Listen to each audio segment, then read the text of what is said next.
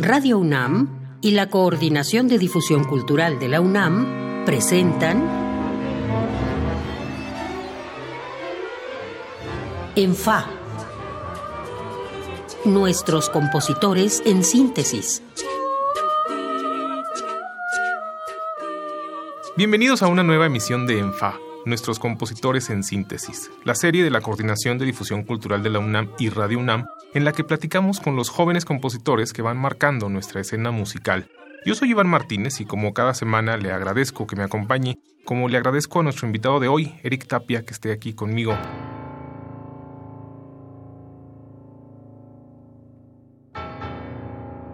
Eric Gerardo Tapia nació en la Ciudad de México. Inició sus estudios de composición con Marco Alejandro Gil para posteriormente ingresar a la Facultad de Música de la UNAM, donde es alumno de la cátedra de Leonardo Coral. Ha sido alumno también de Francisco Cortés y actualmente es becario de la cátedra de composición Arturo Márquez de la UNAM. Eric, bienvenido. Hablemos un poquito de ti, para la gente que no te conozca, porque creo que eres, sin hablar de edades, eres el más joven de los invitados que han estado en esta mesa. Y de hecho tú eres todavía alumno de la Facultad de Música de la UNAM. Pero ¿cómo llegas a la Nacional? Pues fue una relación entre la facultad, entre yo y la facultad un poco difícil, porque no, no pude entrar como las primeras veces. Fueron tres intentos. Pero siempre fue esa obsesión de querer estar en la facultad, ¿no?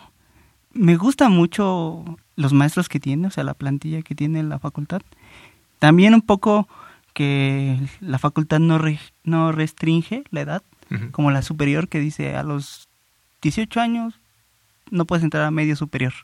Y en la facultad de 18 para arriba puedes seguir ingresar al propedéutico, ¿no? Entonces, este, yo ya para la superior ya no podía entrar eh, por la edad, entonces, este, como que me aferré mucho a querer entrar a la, a la, a la facultad.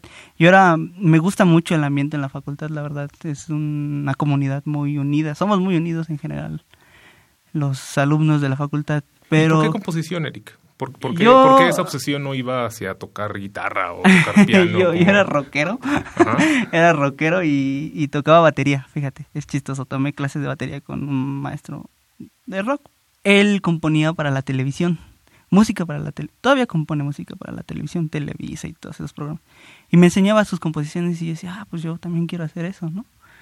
Pero como que empecé a oír la música clásica y fue así como que yo quiero hacer eso. Eh, para que, ¿Cuántos años tenías cuando, ya estaba más o menos grande, ya tenía 20, 21 años. No, no, ¿Qué diferencia se encuentra alguien de 20, 21 años entre el rock que tú estabas tocando y la música clásica para que decidieras ir a la música clásica? Fíjate que, y lo voy a decir así sin pena, la verdad es que tocar rock complicado para mí, fue complicado para mí porque compones con varios, ¿no? O sea, no compones tú solo tus ideas, ¿no? Entonces llega a haber un choque de ideas, de no me gusta esto, no me gusta el otro. Entonces decides tal vez fue un paso egoísta en mi vida, decir, yo quiero hacer mi música para mí solo y yo quiero trabajar este lenguaje que es, le comentaba precisamente al maestro Francisco Cortés que, que creo que la música de rock es muy parecida a la música contemporánea, ¿no? Sí, sí, sí, completamente. Sí, o sea, mucho ritmo, mucho ruido, mucho... Vanguardia, vanguardia experimentación. experimentación. Entonces, me, me gustó más, me llamó más la atención esto de manejar instrumentos clásicos, por decirlo así, violín, chelos, este, flautas, clarinetes, o sea, esa situación me llamó mucho más la atención que que todavía me gusta el rock, pero ya no era lo que yo quería, ya no era el, camino que, que, yo quería tomar. Para, para, ti, Oye, Eric, eh, dije, dije que eras el más joven y, y, que a lo mejor es muy atrevido decir cuál es tu voz propia, porque todavía estás estudiando, pero en este momento de tu formación, ¿cómo definirías a qué va sonando tu música?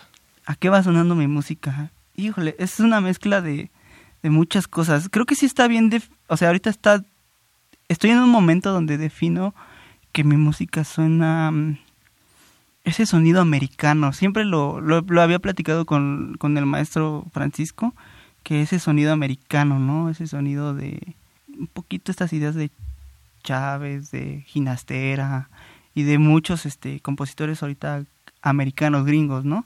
Qué, este, curioso, que mencionaste el sonido americano y dijiste Chávez, porque siempre hay como la idea de que Copland influyó a Chávez, pero fue al revés. Sí, y juntos armaron lo que, lo que conocemos como el sonido americano.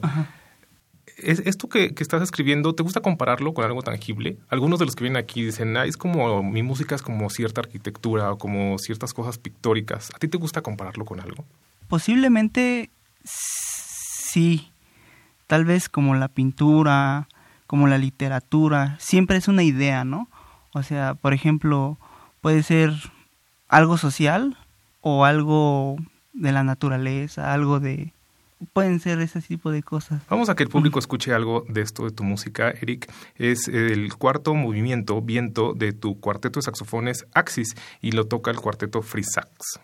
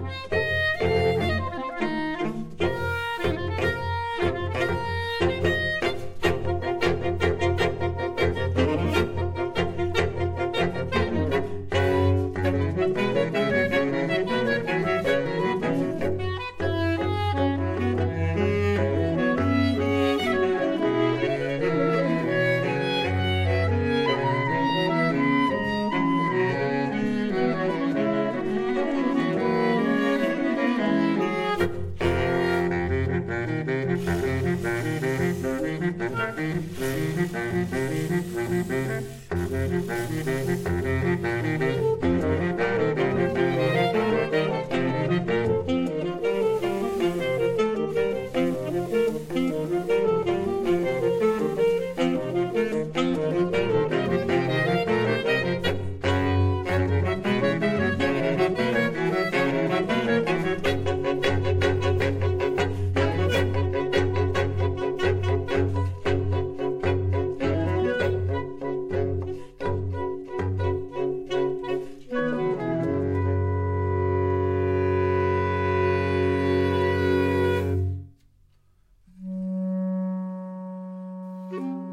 Fa. Nuestros compositores en síntesis. Acabamos de escuchar el movimiento Viento del cuarteto Axis para saxofones del compositor Eric Tapia, quien está aquí conmigo. Cuéntame un poco, Eric, la génesis de esta obra, ¿cómo surgió? Fue un encargo de un compañero mío de ahí de la facultad. Tenía un cuarteto, este cuarteto precisamente al que está dedicado. Este me dijo, compone algo para el cuarteto. Me tardé un año en componerlo, un poco por pereza. sí, así como, sí, ahí van las ideas ya como que mi mente... Pues tú eres alumno de Leonardo Coral y Leonardo me, da la impresión que es muy disciplinado. Sí, sí, Que es de, esos compositores que se paran todos los días a las 8 de la mañana y escriben 4 o 5 horas y luego ya se pone a hacer otra cosa, ¿no? A dar sus clases. Ajá. sí. Más bien dejo... Cuando... Es que regularmente cuando trabajo cosas de la escuela sí soy muy disciplinado, ¿no? Pero cuando son proyectos como este, que era un proyecto externo a la materia, por decirlo así, este, no es que fuera flojo, sino es que dejaba descansar la idea, ¿no? O sea, como que no era el momento a veces. ¿Eso fue una obra muy pensada? Sí, la verdad sí. Esta, puedo decir que esta es mi obra más pensada. O sea, mi obra más... Los cuatro movimientos en general, cada uno creo yo que son totalmente distintos uno con otro. ¿Hay algún tema que te inspirara para esta obra? ¿O fue simplemente pensar en estos cuatro amigos saxofonistas? No, no, no. Eh, en general la obra sí tiene una cuestión programática, por llamarlo así. Este, son cuatro saxofones, cuatro movimientos, y siempre pensé en esta cosa del Axis Mundis, por eso la, la, obra se llama Axis, que mm, son los cuatro puntos cardinales del, del mundo. Y en algunas culturas también consideran que cada punto cardinal es un elemento, el aire, la tierra, el viento y el fuego. Entonces de ahí viene que el primer movimiento se llama Tierra, es muy rítmico, es, me decía uno de los chicos del cuarteto que era como una danza. El, el segundo es está conformado por multifónicos, que es como una masa sonora que te hace sentir, creo yo, la gente que lo ha oído, que te hace sentir como si estuvieras dentro del agua. el, el, tercero es fuego, que es así como muy agresivo, como creo yo que es el fuego. Y el este cuarto es el, el viento que es como tiene dos partes la parte rápida que a veces las ráfagas de viento no Así, y la parte lenta que es como cuando el viento está tranquilo no entonces sí en esta obra sí quise como reflejar cada elemento en los saxofones Oye, Erika, hablamos un poco de tus influencias. ¿Cuáles dirías que son las principales? Además de los del sonido americano que mencionaste hace rato de Chávez y Ginastera. Mira, me gusta mucho, a mí por ejemplo, soy fanático, sí, lo he de confesar, de Mario Lavista, es así como para mí el compositor top, para mí, para mí. Pero también me fascina mucho, ahorita estoy muy metido con Takemitsu, es como quiero tomar elementos de Takemitsu, ¿no? Este, me gusta mucho Tchaikovsky, en, eh, por decir más clásico, es así como de mis compositores también, así favoritos. Ya te fuiste muy atrás y yo te lo preguntaba por, por lo siguiente, porque tú estudias con Leo Coral en, la, en la Nacional de Música y ahora eres también becario de la cátedra de Arturo Márquez. Y ellos dos me parecen muy tradicionales, pero más que cuando la gente los describe así, como dos compositores tradicionales, a mí me gusta pensar en ellos como dos compositores excesivamente obsesivos con la forma. Y justo te lo quería preguntar después de haber escuchado la pieza de cuarteto de saxofones, porque me pareció justo eso. Me parecía exactamente una obra de un alumno de ellos dos, por lo bien construido que está. Este, ¿Así lo, pensaste? ¿Lo trabajaste con ellos en algún momento? No, fíjate que también soy, este, esa obra la trabajé con el maestro Francisco Cortés. Entonces, la forma siempre estuvo definida por la cuestión de, de que el viento tiene momentos rápidos y momentos lentos. Entonces sí fue como un ABA. Entonces sí estuvo pensado así en... Pero no solo, no solo en la forma, ajá, no, solo, no solo en la forma ABA de, la presentación de los temas, sino el balance, por ejemplo, de los cuatro instrumentos. Eso creo que para Márquez es muy importante y está muy bien escrito. O sea, las cuatro escrituras de los cuatro saxofones está muy, muy bien balanceada. No es uno contra tres ni dos contra dos. Son los cuatro muy, muy bien escritos. Sí, eh, son cosas que... Eh, voy a salirme un poquito de la pregunta porque me, me, decía el, uno de los saxofonistas, es que aquí yo me hubiera gustado haber subido un poquito más, así, desplayarme más. Y digo, no, en general la obra es como una unidad donde los cuatro saxofones tienen que hacer el sonido, como si fuera un solo instrumento. O así estabas consciente de eso cuando De eso, sí, sí, sí, sí, sí, eh, eh, es muy consciente de eso. Oye, me imagino que estas cosas van cambiando con el tiempo, este, y además quiero hacer otra vez hincapié en que eres muy joven, pero en este momento como estudiante, y hablando de lo que acabas de decir, ¿para ti es más importante ahorita dominar la forma y el balance o dominar la eficacia con la que transmites el discurso? Yo creo que la segunda, el discurso y lo que quiero decir con la obra. La forma es como, como ya la estructura, ¿no? O sea, como no salirte del riel.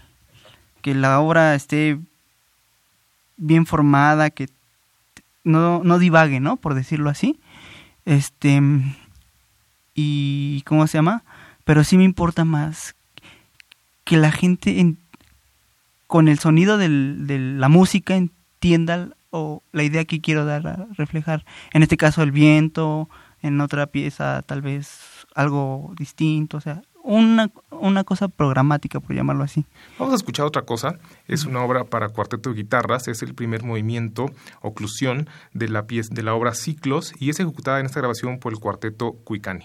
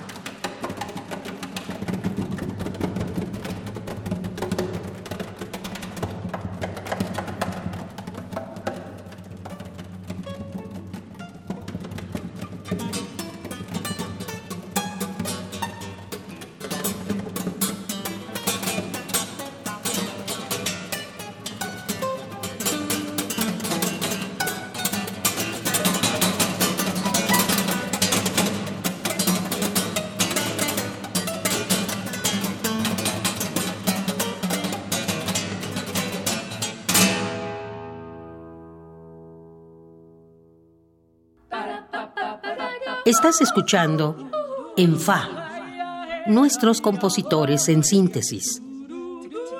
Acabamos de escuchar el primer movimiento de ciclos para cuarteto de guitarras del compositor Eric Tapia. Eric, háblame un poco de esta pieza porque la siento muy separada, muy lejana de la otra pieza de saxofones. Sí, es algo muy... Esta obra es algo muy personal, es algo que es lo que te digo, comentamos, trato de, de, hablar siempre un discurso tanto, tanto de algo personal o como algo fuera de lo personal. Esta obra es una vivencia muy fuerte que tuve. Este, mi, papá iba a morir hace unos años.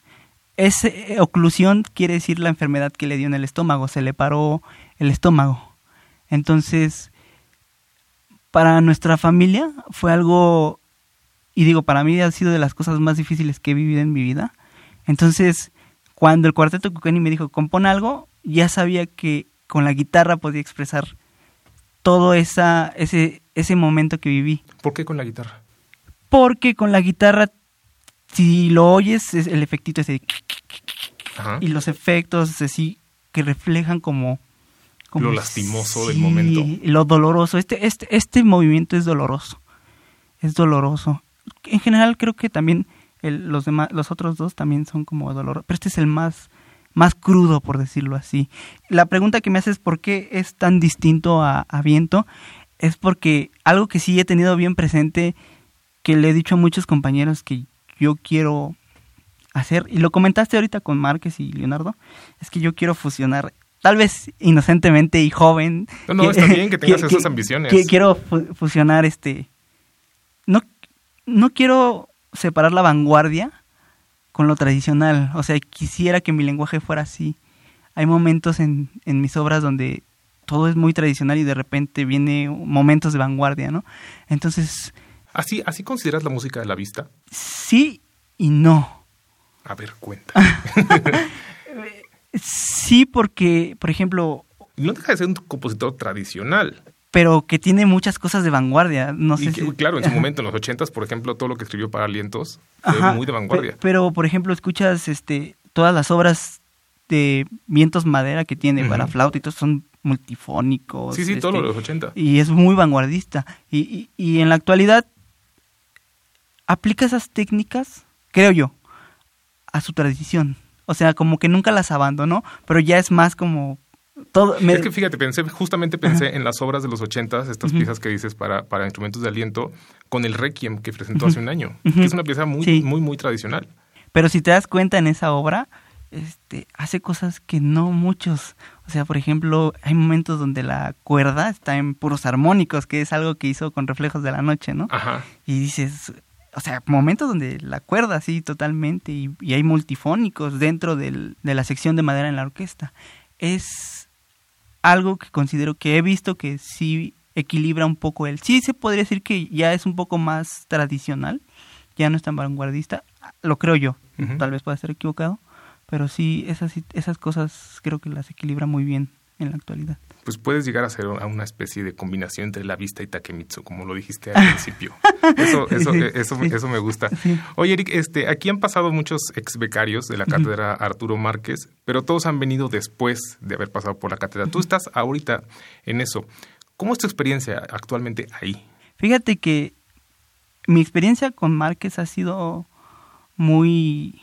A mí me ha gustado mucho en lo particular. Es, una, es un maestro que sabe mucho. No, no, o sea, te, te ubica en muchas cosas, o sea. Y ¿En qué sentido te ubica? Te cuestiona mucho de la forma y de lo de que hablábamos de qué quieres decir. Te cuestiona mucho eso. ¿Qué quieres expresar con tu música? ¿Por qué? Y te, y te, y te, ¿cómo se llama? Cuestiona en la forma también, ¿no? De lo que hablábamos que es un poco tradicional. Pero también es una persona que no se mete con las estéticas de la persona.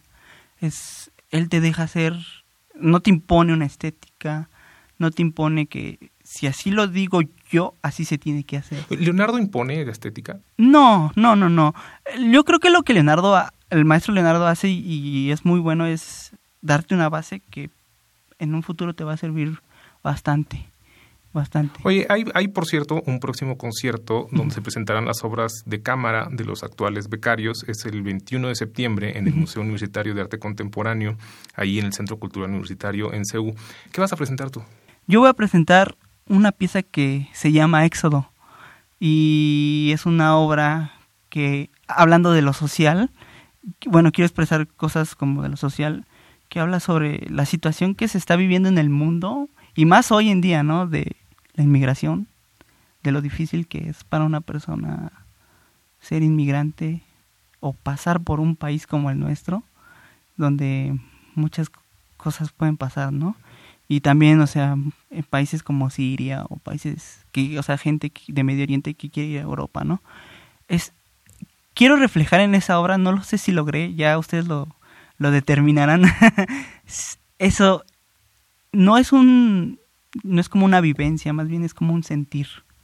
Es, es como una, un sentir de lo que pasan. Recuerdo que hace muchos años yo en, en San Cristóbal de las Casas me puse a platicar con dos inmigrantes, tres inmigrantes. Eh, de ahí viene la idea. Eran dos hombres y una mujer. Y, y me puse a platicar con ellos un buen rato y, y, y realmente te aterrizan a una realidad que a veces uno no entiende. Entonces ahí fue cuando siempre quise escribir algo en base a eso, ¿no? Y cuando vi la oportunidad de la beca, del concierto, de la proyección que puede tener, dije, pues es momento de, de hacerlo. De hacerlo. Eric, pues se nos ha terminado el tiempo, pero te agradezco muchísimo que hayas estado aquí conmigo, como le agradezco al público que nos haya escuchado. Yo soy Iván Martínez y como siempre me acompañó el productor Oscar Peralta y Ricardo Senior en la operación de la cabina. Yo los espero en la siguiente emisión de ENFA. Hasta entonces.